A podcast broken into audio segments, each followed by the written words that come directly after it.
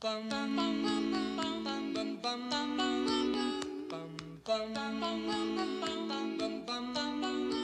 位亲爱的听众朋友，大家好！你今麦收听的是《宝神开讲》这个节目，我是这个节目的主持人，我是咪咪。我是夫妇。若是你有兴趣要继续收听落去，阮有一个良心的建议。Please lower down the volume before you continue to listen, because this program is going to be super noisy. 本节目将以中原标准中文播送，感谢收听。等一下哦，所以你你准备的是， 你准备你照年代准备的，对不对？嗯，对对，嗯，那所以我们要，好吧，我来我来想一下，现在才想吗？对，就是在想要，我一直都在想要怎么顺那个那个 round down 啊，因为我本来想的是就是照类型，但是你现在是照年代嘛，嗯嗯嗯，好吧，我来开场好了。欢迎收听宝神开讲，我是咪咪。我是夫妇，我们今天呢，想要跟大家聊一聊我们喜欢的电影，然后用我们喜欢的电影呢来聊一些就是呃其他比较深 那叫什么比较难比较拍波的 一些话题，是这样吗？比较比较难下咽的一些大道理，这样。所以到底啊到底是那个最喜欢，还是那个影响自己最最大的？因为因为我觉得这两个名单其实有一点不太一样。对，我们现在连那个名单就怎么列都没有瞧好。反正总而言之呢，我们是想说，我我本来的提案是说，就是十部十部 top ten，就是 all time favorite，那要怎么说？就是呃，中文要怎么说？嗯，一直以来 最喜欢的十部电影，翻好烂熟。从古至今最喜欢的十部片，但是这个这个范围就会有点太太大，因为我自己就挑不出来，只有十部片这样子。然后呢，后来就想说，那就是影响我们最深的十部电影。我只能说，这些对我来说都一样，我没有办法挑出来只有十部，所以我的那个片单我就我就把它 照那个对对，而且我就照我就我就把它照那个类型来分类这样子。为什么会想聊这个呢？就是因为我最近呃，我我是一个接近一个中年四十岁的接近四十岁的一个老人，我们不要每一集都强调这个东西好吗？不是因为就是想要缅怀过去的时候，就会想要讲这件事情啊。那我就是在想说，我以以前看的电影就是台湾电影，其实以前的台湾电影是非常非常非常呃有有规模的，那就是那些所谓的本土电影，那把文化的东西都拍得很仔细，所以我就从这个来开始想说，我从以前到现在看的电影，然后想要跟跟夫妇聊一下，就是我们就是从以往到现在看的电影，电影对我们的带对电影这个工业对我们来说是非常重要的一项艺术，这样子，因为我们两个都非常喜欢电影。那我本身又是念呃表演艺术的，那夫妇夫妇他也念过几年表演艺术嘛，对不对？你那时候念表演艺术是因为你以为它是你以为它是电影，呃，其实也不是，就我以我我以为会会有更多概论的东西，但是、嗯但是那个呃戏剧它就是非常 focus 在那个舞台剧，然后嗯。或者是技术面，对。嗯嗯嗯嗯嗯，对对对，然后反而就是嗯。概论啊，就是创作的东西，然后跟理解这些东西比较少，然后我就觉得跟我想象的差太多，于是我就离开了。嗯，我觉得还好啊。我觉得我那时候上艺术概论上的啊，好啦，我们不要聊这个，对，就是好，我们就来聊电影这样子。总之呢，所以今天就想要聊，你也不用这么抓这么紧啊，就是跑掉就跑掉，反正了不起，就今天就聊一部片，你知道吗？然后我想要先确认一件事情，我们今天可以骂电影吗？就是刚刚那个金马奖那些，可以哈。可以啊，反正如果说就就是稍微要讲一下原因，这样就是对。如果讲出来如果太糟糕的话，那我们就剪掉啊。哦哦，好好，所以引人也可以骂这样。引人可以啊，但是你要骂的也要骂的有有有意义啊，就是不是只是说就是讲一些很偏颇的，就是我们平常骂人的方式，就长这么丑之类的那种就不要。没有，因为我讨厌的影人，其实就是我很讨厌的，就是因为都很长得很丑。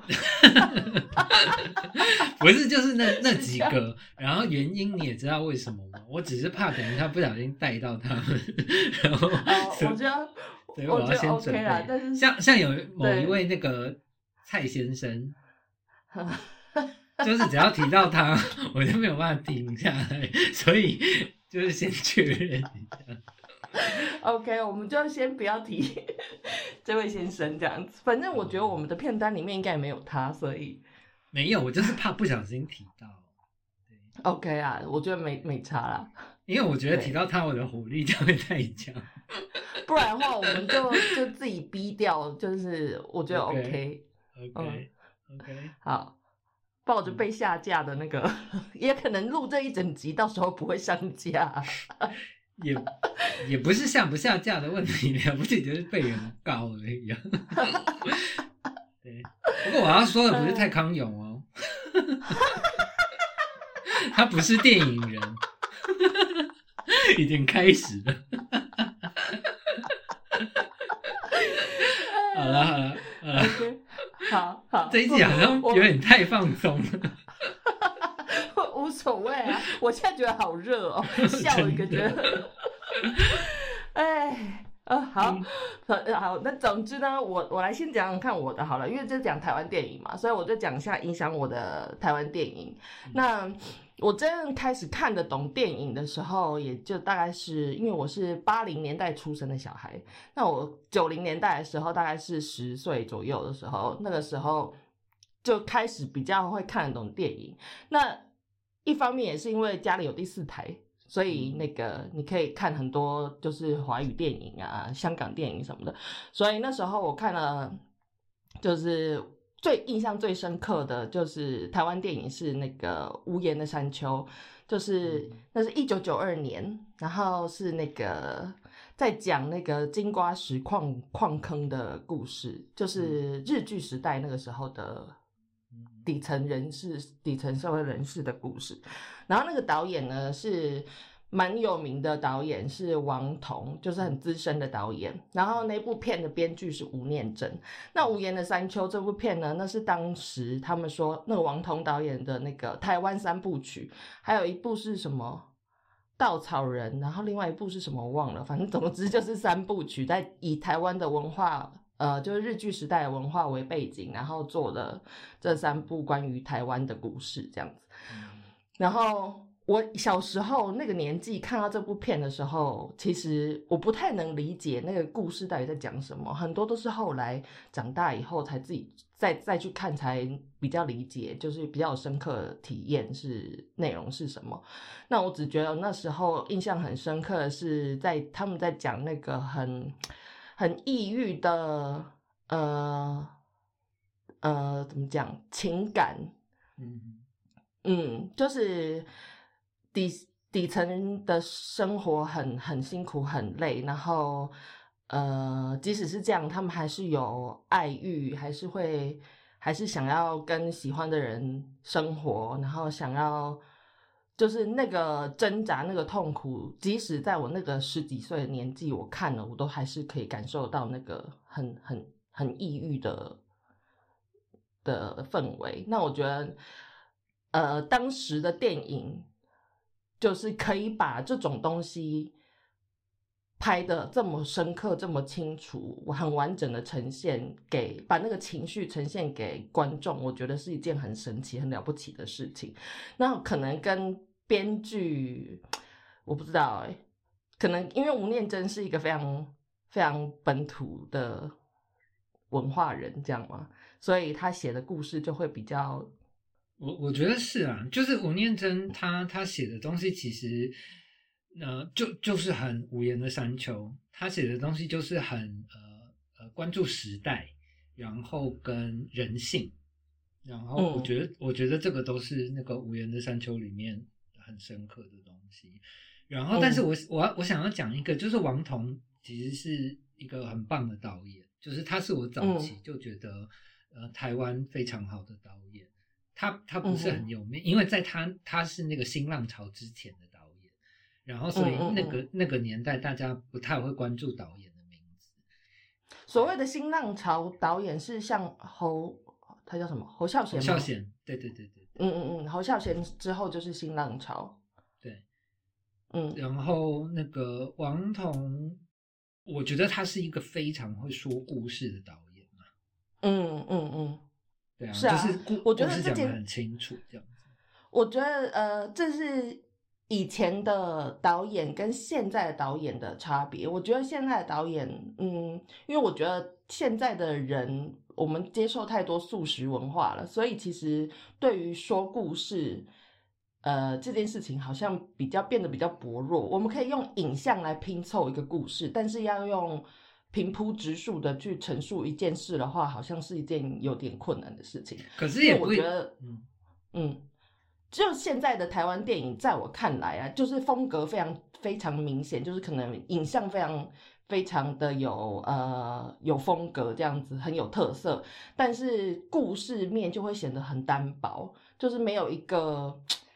没有一个不就不像以前那样子，你有很很你可以看得出来有很深层的文化底蕴之类的东西，就是故事说的很不清不楚。嗯，可是可是我嗯觉得这个、这个东西其实说出来，我觉得也不只是台湾的问题啊，就是这个东西，嗯我跟你其实会吵架。就、嗯呃，我我觉得会说故事应该是一个导演的基本功。嗯嗯嗯对，然后我最常就是跟大家聊或者是吵的，就是我们身边很多人喜欢那个史丹利库布利克，就是发条橘子》的导演。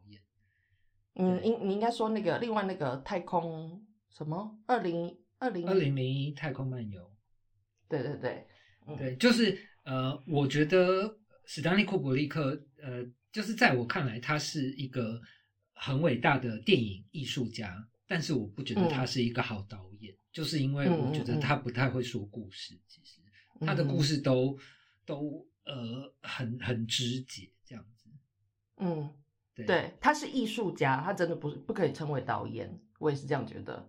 可是像那个我说我跟你会吵架，就是那个我觉得韦斯安德森也很不会说故事啊。哦，呃，我觉得，我觉得不一样的地方是，嗯，好吧，应该是说会说故事的导演，他就是会拍，比如说剧情片那些。如果说你要拍剧情片的话，那你就是要很会说故事。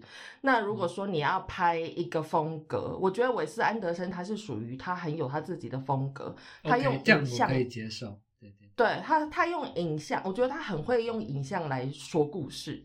他是用影像把故事呈现的很清楚的人。然后，呃，因为他的风格很强烈，所以你可以从他的风格里面感受到他想要表达的情绪。我觉得这个是蛮他很有特色的地方，也是我很喜欢的地方。就会觉得你跟他这个人有一种很奇妙的连接，透过他的电影，你可以理解他这样子。对，我是就是那种小众人、小众人的感觉，对，我我我我嗯可以我可以承认，就是那个韦斯安德森是一个很有风格的导演，但是就嗯我不嗯嗯不我不喜欢他，我 get 不到。嗯，我觉得，我觉得他对我来说，跟呃王家卫对你来说可能是很相似的，因为我觉得王家卫的故事也都很不清楚，但是王家卫的风格就是可以把他想要讲的东西表达的很清楚，我觉得这样就算是很很不错了。王，可是嗯我觉得王家卫其实不能不能这样讲啊。好，这样那那我们就直接切进王家卫好了。王家卫是 那个我很我很大的一块，就是我呃，我觉得王家卫是非常会说故事的人，只是因为呃他自己本身他是编剧出身的，嗯然后我觉得他他的剧本想要表达的其实都是情绪跟一个代入感，他其实不太嗯在意故事这个东西。对，嗯，然后所以我觉得他不是不会说故事，而是他根本就没有写那个故事出来。所以一般人去看他的电影的时候，会觉得哎，好像什么东西都没有发生。对，可嗯是对我我就是我就是非常非常爱这样子。你说他他的故事，你说什么？他没有写故事，他没有把他的故事说出写出来。没有，他根本就不在意故事。好，就譬如说，哦对对，我嗯、呃好，我今天他想要呈现的是，比如说他的情感吗？还是他想要表达一个氛围？他其实要说的不是一件事件。对，呃，好，我这样讲好了，就是我我这次选的片单，其实也是对我那个影响最重要的一部片，就是也是我这辈子最、最喜欢的一部片，然后就是《重庆森林》，嗯哼，对然后呃，我们今天会不会变成就是王家卫的那个布道大会？我我觉得我们今天了不起聊个两部片吧，OK，对，就是呃，我我记得《重庆森林》是呃我第一次，就是其实小时候就有进电影院看电影，但是《重庆森林》是我第一部自己买票进电影院看的。竟然对对对，重重庆森林是一九九四还九二啊？一九九四，所以是我国小六年级国一那个时候。哇塞，对，果然是富家子弟呢！是啊，而且很早熟，就是那个 我真的去看重庆森林。呃，但但是这个其实要感谢王菲啦，我是因为王菲，就是那个时候其实嗯还、还不太知道王家卫是谁，但是我就是嗯看了那一部片之后，就是我整个在那个电影院里面被惊呆。我我们之嗯后也还可以再讲，就是我人生有几次就是在电影院里面被惊呆的经验，这个是嗯其中一个，然后也是第一次，嗯。对。哎、后我们我们不可以剧透太多，因为怕有人没有看过电影。哎、如果你要剧透的话，你要哦剧透的话，就先跟大家说一下，以下有雷这样。好啦，我我尽量就是不剧透，但是那个相信其实很多人都都的，就是听我们节目的人都对王家卫有有一定程度的认识了。对，嗯嗯，那回到我们刚刚讲的那个东西，就是我觉得王家卫的所有片其实都是嗯。围绕着那个距离跟时间。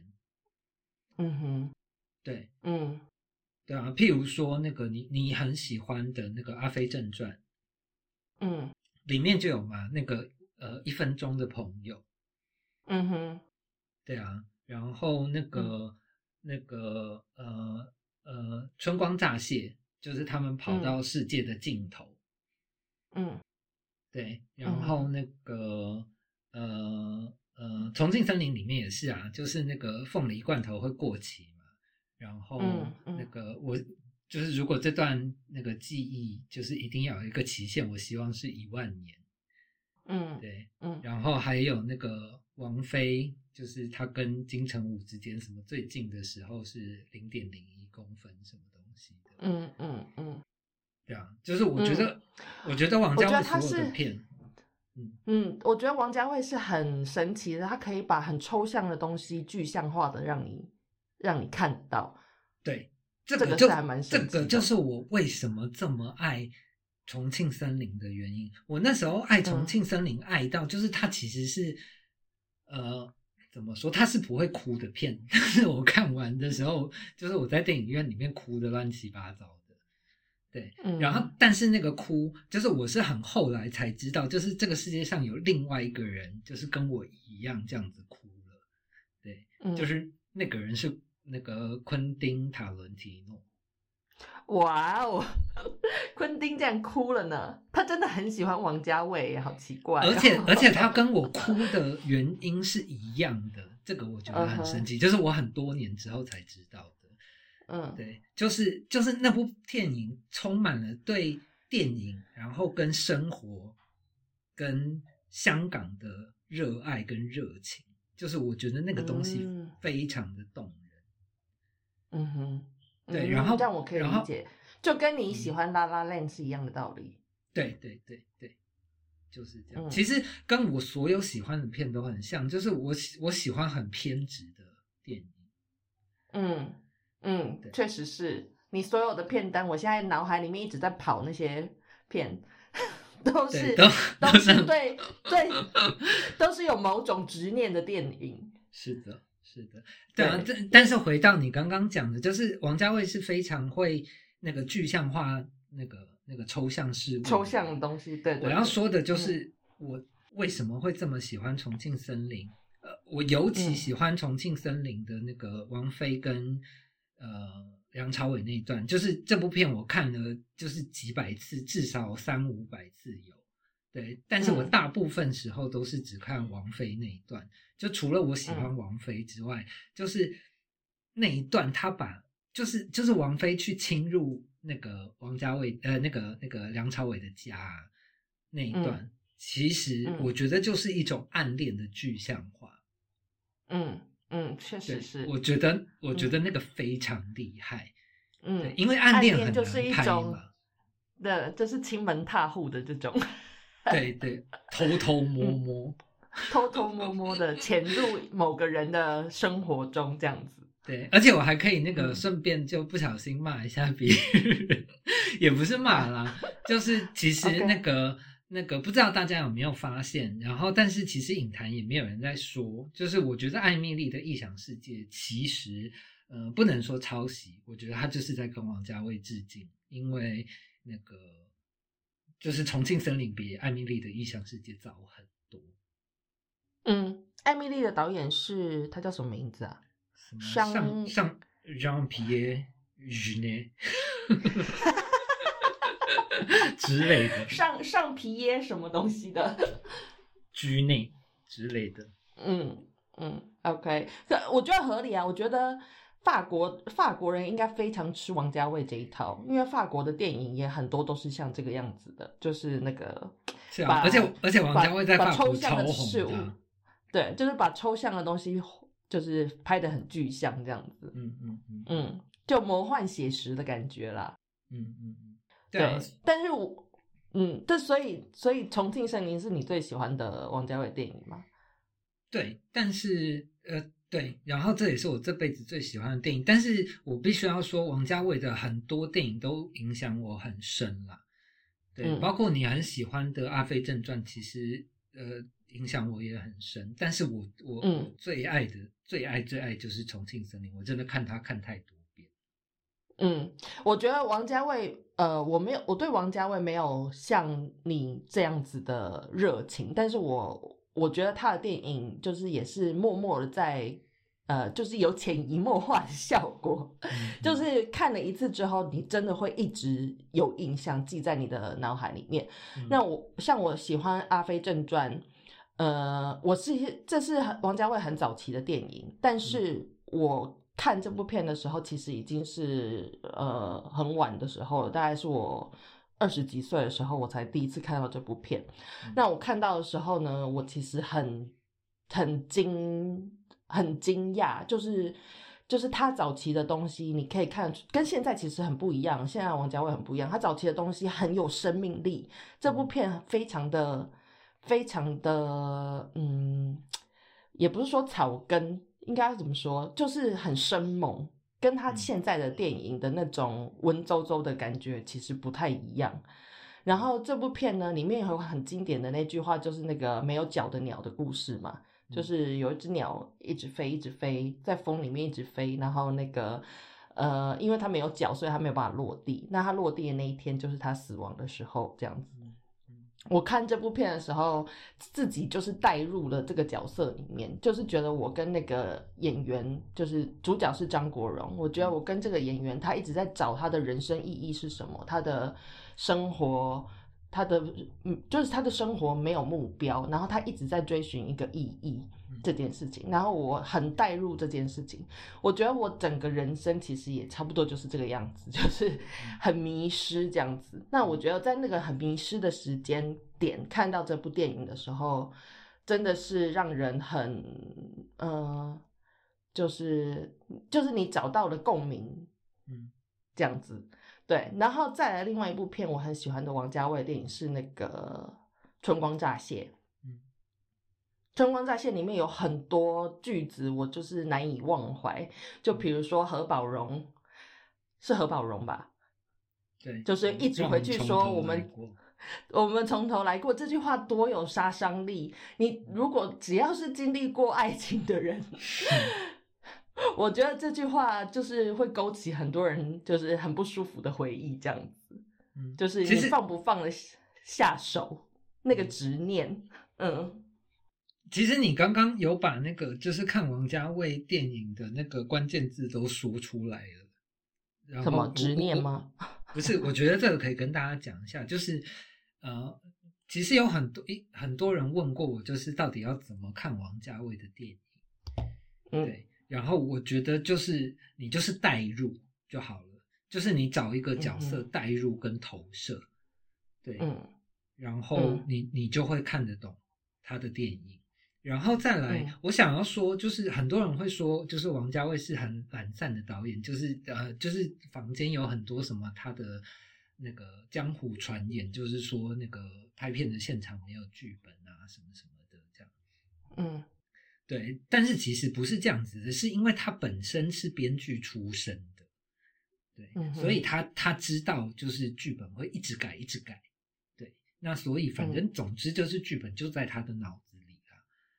嗯然后，然后我想要讲就是为什么我觉得王家卫的片子这么动人，就是因为王家卫所有的电影嗯呃的角色都是为那个演员量身定做的。嗯哦，讲到这点，我要说的是，我想要骂台湾的演员。可以啊，你骂，换换你开炮，指我比较舒服。我不要，我我就我觉得不要讲那个就是名字啦。我我的我是想要说的，就是你刚才说演员，呃，他为演员量身定做这个角色，所以呃，不管你有没有所谓的演技，其实你都可以呃，就是演活那个角色，因为他就是把他就是量为你量身定做的嘛。那我觉得，嗯，演戏这件事情呢，台湾的演员呢，就怎么说？我觉得他们就是太重视在演这件事情上面了，嗯但是他们没有在做自己。我觉得最好的演员是你把你自己的你自己这个人带进这个角色里。就是如果说你是这个角色的话，你会怎么做？这样子嗯来演戏。我觉得会是比较好的方式，提供给台湾的演员一个参考。讲的你好像是多伟大的演员一样。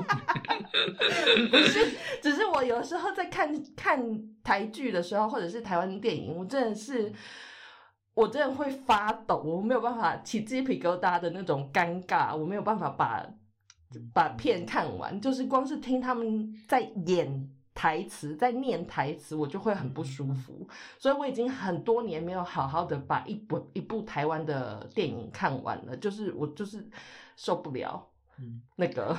是啦，其实我真的很不想要指名道姓，但是这个必须指名道姓，怎么办？好 好好，就就就说一个那个台湾的张先生，然后他就是他就是有演王家卫的片，然后哦，对，然后他他好像因 因为王家卫的片，就是也也有拿什么演员奖之类的吧，嗯嗯嗯嗯，对啊，嗯。然后大家就以为他很演戏，他很会演戏，但是其实我真的觉得他不会演戏，完全就是王家卫会拍而已。嗯，他他还蛮做自己的，对啊，但是他在王家卫的片里面那个角色就很适合他，他的对那个口这个就是条跟他的，这个就是我说王家卫很厉害的地方，就是我会发现这件事情其实是因为王菲，因为王菲连她自己都说她不会演戏，嗯然后她也不喜欢演戏。可是我相信有看过《重庆森林》的人，甚至连国外的影评哦，然后那个《重庆森林》，王菲也莫名其妙在那个法国南特影展拿到一个影后这样子。嗯然后嗯那个、呃，昆汀·塔伦提诺也是说，就是这部片要是没有王菲的那个肢体动作，会呃失色很多。嗯嗯对嗯然后我后来发现的东西就是，呃，王家卫会从就是他要合作的演员身上去挑，呃，就是他他呃不一定喜欢，或者是他觉得这个演员身上很大的特质，然后就是把它放得很大很大。对，嗯那像像那个呃梁朝伟，我们不要说，因为梁朝伟他真的太会演，而且他他演了他太多部片了啦。就是当然我觉得梁朝伟身上也还是有那个 pattern，但是我觉得你从其他演员看会更准。譬如说像那个呃呃张国荣，嗯。张国荣在《阿飞正传》，还有在那个呃呃《春光乍泄》，嗯。然后甚至是东邪西毒，然后甚至嗯。是他本、本人，其实都有一种那种就是就是那个青鸟的特质，对，就是你抓不嗯住，嗯对。然后呃，我觉得王菲在王家卫的眼中，就是她就是一个对爱很执着的人，嗯嗯对。然后王菲其实在现实生活也是嘛，嗯，我觉得王家卫他应该说他是一个可以帮助呃演员去开发他们自己的导演，是就是那呃，他可能本来不是一个专业的演员，但是经过了王家卫的，因为王家卫的方做法就是给他们呃专属的角色，就是符合他们个人特质的角色，让他们去发挥。我觉得你演久了这样子的东西了之后，你就会抓到那个所谓的演演技是什么，演戏是什么这样子。那我觉得，呃，但是你看，即使是就是很专业的演员，像梁梁朝伟或者是张国荣，他们演了王家卫的片以后，他们反而更，我觉得他们的演技变得比较自然。就是你看梁朝伟早期的电影，他其实也是很用力在演戏的人。嗯嗯嗯。但是他们就是因为经过王家卫之后，他们就是变得比较自然的演技派这样。这个就是我觉得王家卫很神奇的地方，就是一般我们所谓的呃，不管是方法方法演技还是其他任何演技，其实比较是呃，你把你自己的人放到那个角色里面嘛，然后嗯那个你你你想办法让那个角色活起来，对，嗯然后但是嗯我觉得王家卫做的事情很神奇，王家卫做的事情是，他是把那个角色种到那个演员里面。嗯，然后嗯让让它长出来，这样子。嗯，是反过来的。但是我觉得，对于如果说真的很会演戏的老演员去演王家卫的片，可能会觉得非常不舒服。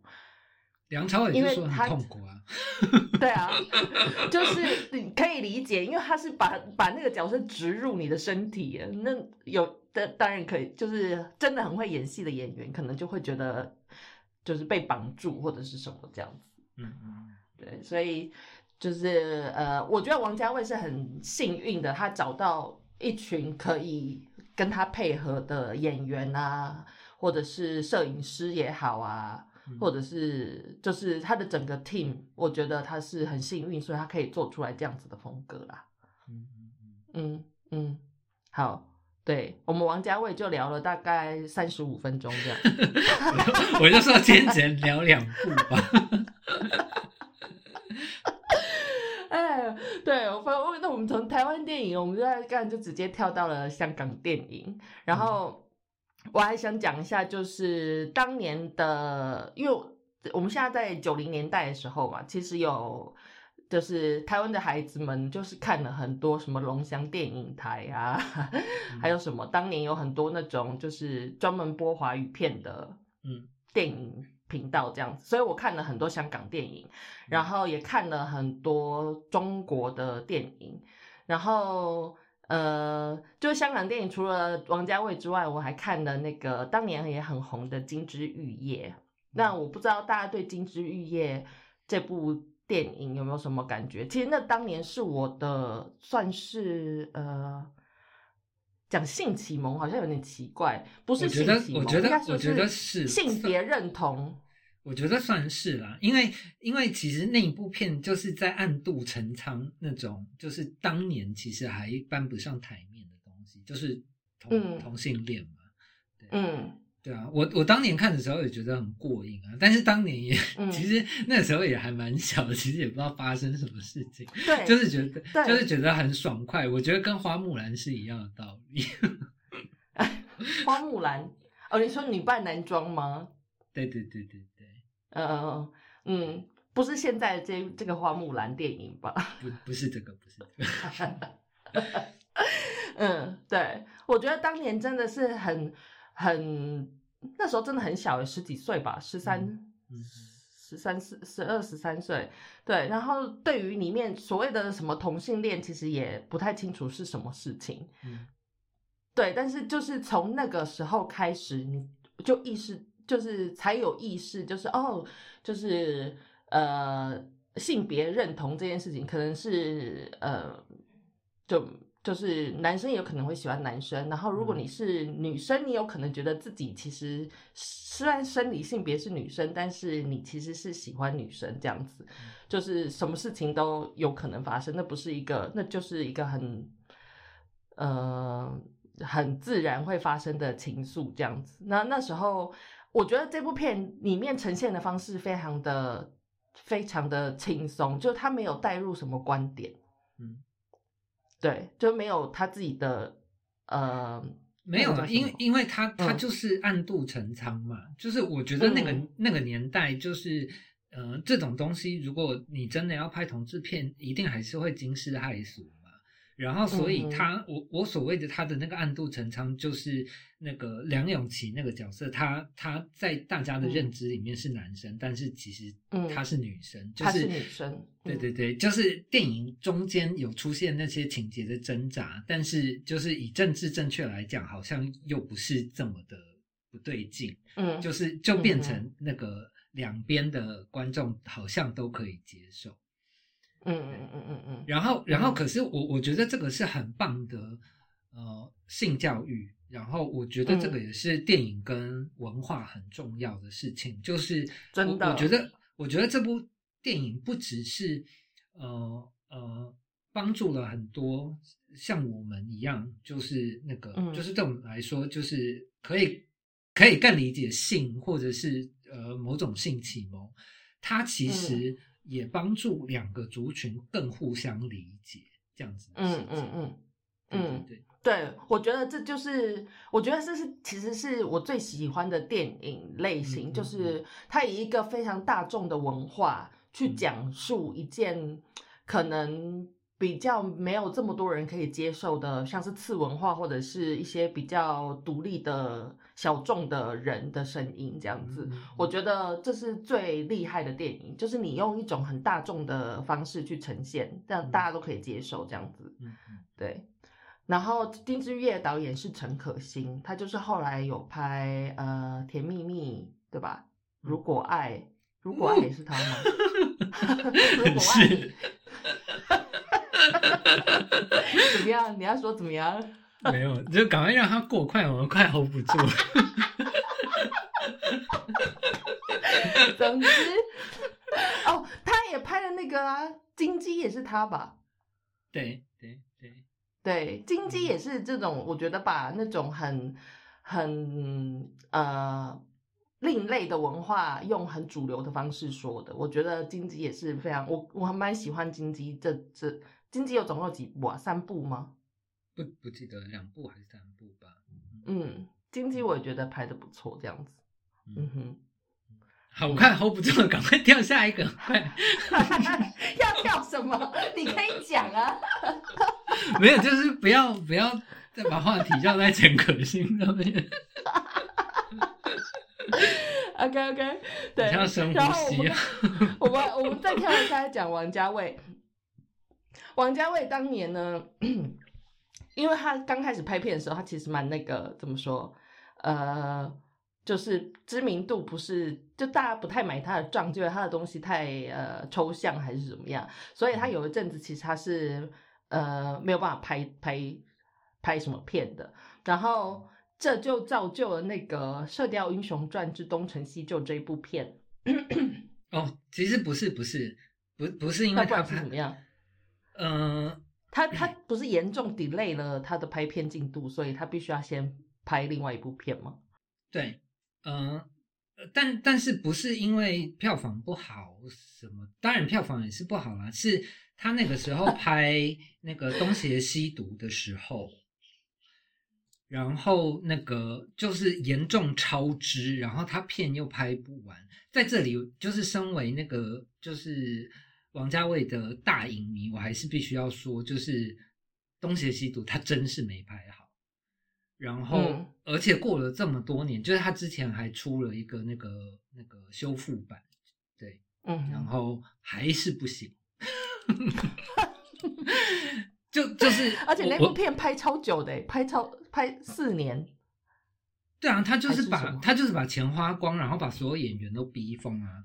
然后，嗯。可是就是因为这样，就是莫名其妙多了两部经典，呃，就是因为这一部片就是严重超支，然后那个就是他的公司可能会倒，然后嗯。呃，因为那个时候呃不知道香港的演员是是怎么样签片约的啦，不知道是签时间还是签片约，总之就是嗯。那个时候刚好他手上还有这一票明星，就是东嗯邪西毒的明星，所以他就把东邪西毒的明星就是全部搬去那个拍另外一部片，就是东成西就，然后。嗯嗯。对，然后就是要用那部片，就是呃当成一个贺岁片，然后来赚钱，就是救公司。嗯嗯，对，嗯。然后但是东成西就不是他拍的，东成西就他是编嗯剧，嗯。对，然后那个嗯对，然后那个那个导演是是他的好朋友，是他的好刘室友镇伟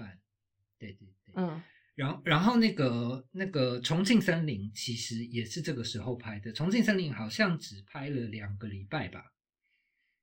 哦，对，就是从重庆森林也是因为那个《射雕英雄》那个东邪西毒拍不出来，所以才对，因为卡住了。然后，但是那个、嗯就是你你没有东西交差嘛，但是他必须有、嗯要有东西上片啊。然后，所以那个他就花两个礼拜时间，两个礼拜还是多久？反正很短的时间。然后，嗯然后也是很很少很少的制作预算，然后就拍嗯出了就是我此生最爱这样。所以也是要感谢这一部失败的片子。我觉得不知道对于王家卫来说，这两部片对他来说是什么意义，但是就是这两部片其实影响了很多人，就是比他嗯认真在拍的片子影响的人可能还更多。不知道他会自己知道了这件事情以后会有什么感觉？我我觉得他自己知道，我觉得嗯，我觉得很多人可能根本就没有看过王家卫的电影，但是嗯那个像《重庆森林》里面的很多桥段，就是很多台词，就是都能朗朗上口这样子。然后因为都被搬到两个礼拜，，而且都被搬到东成西就里面了。然后《东成西就》这部片，就是大家也都知道是。就是是喜剧片这样子，里面的台词也都朗朗上口，但是也不知道嗯它跟王家卫其实是有关联的这样。嗯嗯 嗯，嗯，是的。OK，那这这几部，哦，大家这里有有时间可以去找一下王家卫的电影，就从我们说的这几部开始看，其实没有这么难难入入，呃，难下咽啊。嗯，是不是嗯嗯嗯嗯，嗯对啊，就就是你就找一个啊角色，我其实也推。荐，我觉得他最清楚、最有脉络的电影，就是对于一般的观影人来说，呃，可能会比较人能适应的那部片是那个《我的蓝莓叶》。嗯，是是，我觉得《我的蓝莓叶》是结构非常清楚的一部电影，就跟他其他跟王家卫其他的电影比起来，我觉得可能也是因为他在好莱坞工作，那些好莱坞演员没有办法接受他那个没有剧本的 导不是式，是因为怎样是因为我的蓝莓叶有编剧，而且编剧是一个是一个大腕儿。难怪会这么有这结构这么完整，这样。但但是我还是要说啦，就是那个那个我的蓝莓叶，它其实嗯、呃就是王家卫电影的集大成，嗯。就是它里面嗯。有重庆森林啊，然后呃，就是有所有就是他的角色、他的故故事，就是你嗯。全、全部的东西都可以在那部片里面看到，很精彩。嗯，而且他还是一样，他把他很抽象的意象。很具象化的拍出来，然后这嗯这故事又更有剧情，所以我觉得，嗯呃，就是是王家卫的入门片啊。我觉得大家看了以后就会比较理解他这样子。对啊，对啊，像像这部片，就是也很清楚，他也是在讲那个距、距离跟时间嘛。就是他因为分手了，然后就是他嗯没有办法过那个路口，因为那个嗯。就是以前跟男朋友住在那个路口对面那一条嗯。街，嗯，他因为过不去，你现在在剧所以透哦。哦，所以他他就是找了最远的距离，就是回到那个就是过去街的另外一端，他就是嗯。横跨了整个美国，就是一个公路电影，这样、非常好看，非常浪漫。嗯嗯嗯，对，所以大家可以去看看我的蓝莓叶。好像会结束，已经要已经要四十七分钟要夜了，配吗？希望。我这辈子还没有见过王家卫，希望他可以夜配，但是他下一部片出来应该要一百年之后了吧？不知道什么时候。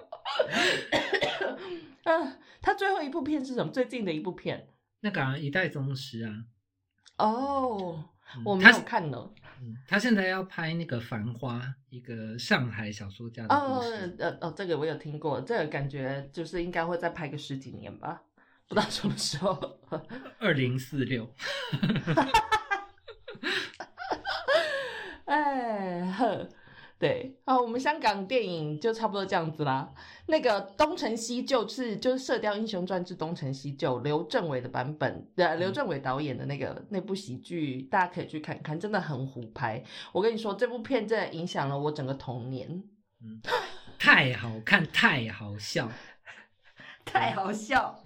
对，就是，但是，嗯、没有看过王家卫电影的人，其实也可以，就是他的台词虽然有很多都是从王家卫电影里面出来的，嗯，但是你没有看王家卫的电影，你还是可以看得懂，嗯，就呃，其实还是可以抓到笑点。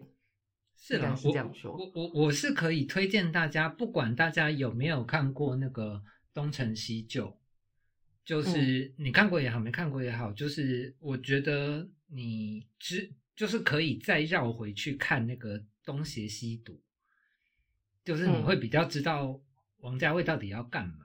虽然我我说嗯他失败了啦，但是还好有那个东成西就，就是我觉得可以稍微那个把那个拼图凑齐一点，这样。嗯，我跟你说，《东成西就》跟《东邪西毒》这两部片真的是完全不一样的类型，所以你看完《东成西就》就是喜剧片之后，你不要抱着期待去看《东成东邪西毒》。《东邪西毒》是一部非常非常慢，然后非常美、非常文艺的，不知道在演什么的一部电影，所所以他的演员 很痛苦，大家去看你就知道，精神分裂。真的超疯狂的。嗯嗯哼。嗯，好啦，王家卫真的聊太久了，王家卫好啦要聊完这一整集了。我们不要再聊王家卫了，我们来聊一下那个呃，香港，再来是。我们聊一下其他接近的亚洲国家的电影好了，但是你好像不太看日本电影哎、嗯，对，日本我电影，日本跟现在韩国电影也还蛮红的。你但是韩国电影有一阵子我们看的蛮多的，就是什么呃，Old Oh Boy，、Oh Boy，对对，就是他叫什么名字？朴赞玉。对，因因为他嗯他就是那个那种怎么说，就是很偏激的电影嘛，所以我喜欢。嗯嗯，所以我觉得是因为我们的人格，我们的人设 就是很偏激的人，所以我们喜欢的东西都是比较偏激的这样子。但是嗯亚洲片就是一般说来，呃，除了王家卫之外，我我个人的接受度还是比较低的。就是我，嗯我觉得可能是那个文化比较近吧，近乡情怯，就是我我会知道他们那个为什么压抑啊，或者是嗯。对，就是这些东西会让我看的不太舒服。其实，嗯，但是嗯，其实现在好像在台湾也看不太到，因为我觉得我们以前看的蛮多，就是日本或者是韩国的比较偏激的电影，其实都不是在院线上映的，我们很多都是在金马影展或者是呃以前还有什么啊呃台北电影节，嗯，就是嗯。很多电影节里面看到这些电影，然后或者是呃所谓的碟片，但是所以我觉得以前对我们来说看这些电影会印象之所以这么深刻，有一大部分的原因是因为取得很困难，就等于是呃我们去。影展看那一部片的时候，有一种像是我呃喜欢电影的人的秘密集会，我们只有我们这一小群人看得到这部片，然后那些东西其实就会对我们造成比较深刻的印象。但是我觉得现在好像比较难有这种事情发生，就是可能呃很多片子你其实，在 YouTube 上面找一找，或者是就网络上搜一下，你其实都很容易找到可以看这样子。所以我觉得现在可能这些东西对大家来说就是没有这么，就大家胃口被养大了啦，就是可能就没有这么让人我呃，我觉得也不嗯是胃口被养大，就是时代变了。呃，因为、嗯呃，像我们那个时候看影展的那个那个阶段，中间有几年，其实我们有很我我这次有很多名单里的片都是那一段时间里面看的。嗯，我也是，嗯对啊，然后我觉得那个时候为什么那些电影会这么呃呃影响我们的人生这么大，是因为呃那个时候不像现我们不不像现在这样选择这么多，就是你每嗯。天都有好多电影可以看，然后有好多电影要看。然嗯。后那个时候，就是你看完一部片，然后好，譬如说你今天去金马影展看，那金马影展你很容易看到那种，就是你出来就是完全丈二金刚摸不着头脑的片子，对嗯嗯嗯。那你就会跟你的朋友讨论，或者是你会上网嗯。找一些影评，你会。想办法搞清楚这部片到底讲什么，嗯。对，认真的去消化那个那个电影，嗯。然后真正的把它变成一种文化。嗯，但是我觉得那个东西在现在这个时代，就是已经有一点，嗯，被淘汰，或者是就不被这个时代允许了。就大家真的没有这么多时间，因为我们真的就是活在一个嗯资讯爆炸的年代，这样。对，现在的话应该是能够多看几部，然后二刷、三刷什么之类的，但是好像嗯还没有什么时间去去咀嚼，就是刚刚到底看了什么这样子。嗯嗯嗯，嗯嗯嗯，但是我我当年在那个影展里面看了真的很多呃日本的，我觉得当年九零年代的日本，就是九零跟呃两千年初那个时代的日本，其实我觉得他们非常的沮丧，depressing。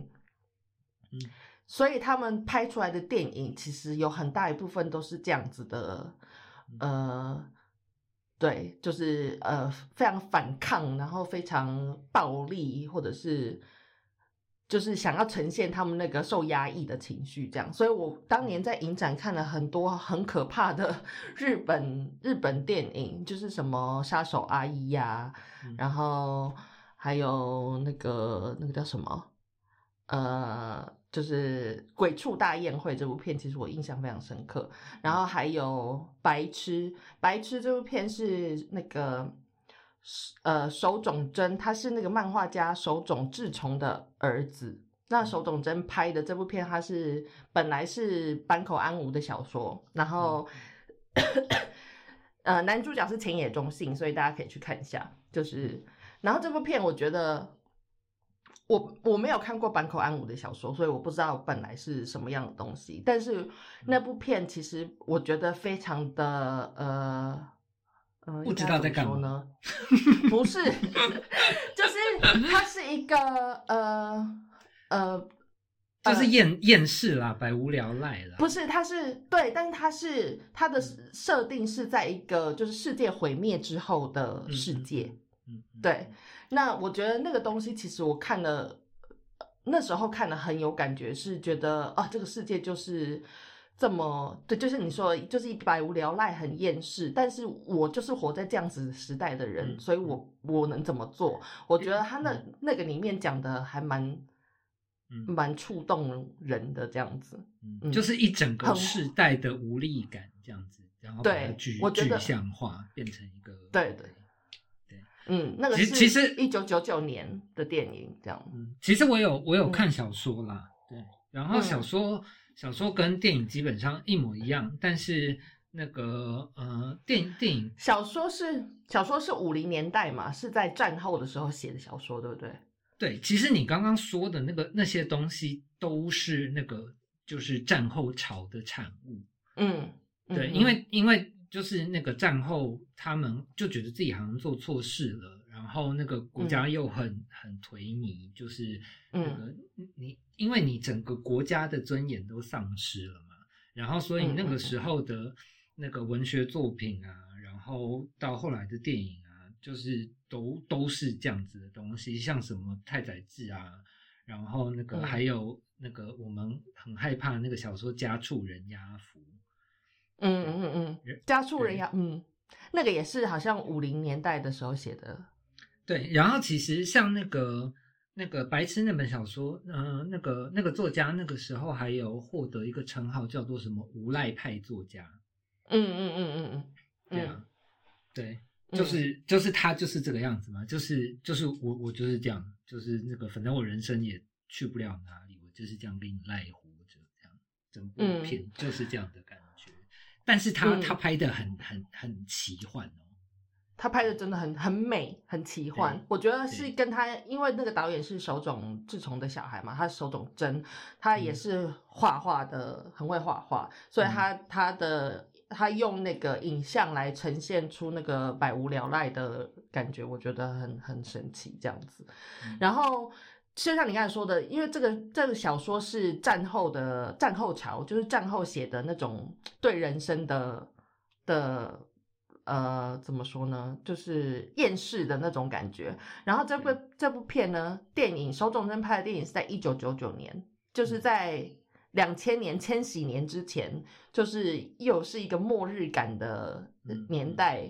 所以产生出了这个电影，然后我觉得其实大家在今年也可以再去看一下这部电影。我觉得 二零二零年不要不要逼大家去蛮自蛮杀。适合的。但是我觉得这部片看完不会不会不会自杀，我觉得还蛮疗愈的欸。哦，是啊，就是我啊记得，嗯，对我我觉得我觉得这个是手冢真的功劳。嗯，就因为就就小其说的话是很厌世吗小说蛮恐怖的，但是那个？OK，那个那大家不要去看小说。他他基本上大部分都照着小说拍，但是嗯因为、因为手冢真就是一个很在乎影像的人，嗯然后他其实有用那个影像的东西，就是帮大家稍微做了一个出口，就是你、嗯，我不知道嗯你记不记得，就是重要。我记得对，就就是幕他最后有一个就是很像是什么女神还是什么的东西，嗯，嗯不要不要剧透。嗯对，反正就是有一个莫名的东西，就是在那个、嗯那个好像什么都毁掉的世界里面出嗯现。嗯嗯然后我觉得嗯那个是一个非常棒的出口，但是小说嗯嗯并没有，并没有那出口。嗯 嗯，就是这种有出口的片真的很疗愈人心。就像那个你刚才讲这部讲出口的时候，我就想到那个里奥纳多跟强尼戴普那部片叫什么？恋恋，就里奥纳多演智障的那个。嗯，我我不太记得名字。对，但是那部嗯片有一个我最喜欢的出口，我现在就直接剧透给大家，就是他们最后把房子烧掉的时候，哦，是是，嗯，我人生一直在追求那个东西，就是我有一天可以整个断舍离，把所有的一切都毁掉这样子，但是我就是还做不到。嗯 嗯，叫做恋恋什么呢？不是恋恋风尘，那是台湾的电影。我们现在一片空白，是因为我们在想是？是是恋恋什么吗？是什么的天空吧？是吗？香香草的天空。不是啊，不知道哎、想不起来。那请观众来信，不行，我们现在要先找出来，没有办法请观众来信。呃，叫什么？强尼戴普、里奥纳多。如果现在在，如果这里没有剪掉的话，那个听众在听的时候，可能会很痛苦。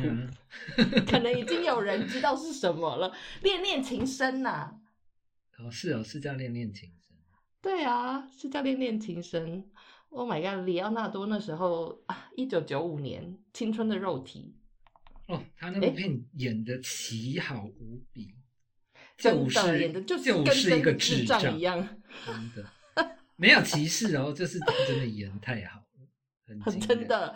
呃，大家如果没有看过这部片，赶快去找来看，真的精彩。嗯，嗯哼，好，对我们怎么会从日本电影？哦，对，讲完白痴，对，那那时候还有另外一部片，我也是在那个影展的时候看的，当年也是前野中信，是《杀手阿姨》嗯然后那个《杀手阿姨》的导演呢，是现在很有名，就是因为他拍了《鬼来电》，就是那个山池重史那个恐怖片的导演。嗯那《杀手阿姨》算是他还学生时代的片吗？反正是他蛮早期的电影嗯之一，对不对？杀手阿姨呢，我觉得是非常日本，对我来说那是非常典型日本的风格的电影，对，就是影像非常，就是影像，呃，很像漫画，然后颜色非常鲜明，角色也非常鲜明，呃，但是情节非常的呃变态跟呃抑抑郁嗯跟恐怖这样嗯子，嗯嗯，对。那我觉得大家如果想要被惊吓的话，可以去看一下《杀手阿姨》。它不是恐，它不算是恐怖片，但是它很恐怖，很恐怖，很恐怖，很不 舒恐服。很不舒服。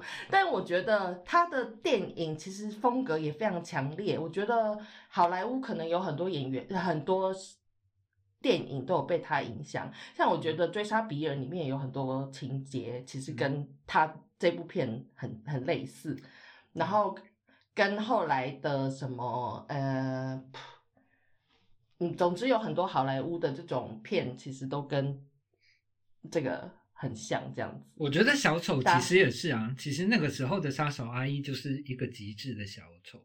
呃，也是，就是 Joker 现在去年的电影对啊，是吗？对。嗯，可是这个就是我不不太喜没有这么喜欢亚洲电影的原因，就嗯是、呃，我喜欢形式很极端的的的片子，但是、嗯那个呃呃。日本片跟韩国片，尤其是那个年代的片，对我来说都太重了。嗯，对，因为他们的情绪非常的浓烈啊，嗯嗯所以我觉得呃，嗯，对一般观众来说可能会是呃，就是 in your face too much 这样，对，嗯会太冲击，对啊，但、嗯但是今年确实是一个，就是可以回去很适合看这个，对，很适合去被打一下脸。就就就是去去找那个那个去追寻那个末日感这样子。对，就你，我觉得你去看了这些电影之后，你可能会有比较想要活着的感觉。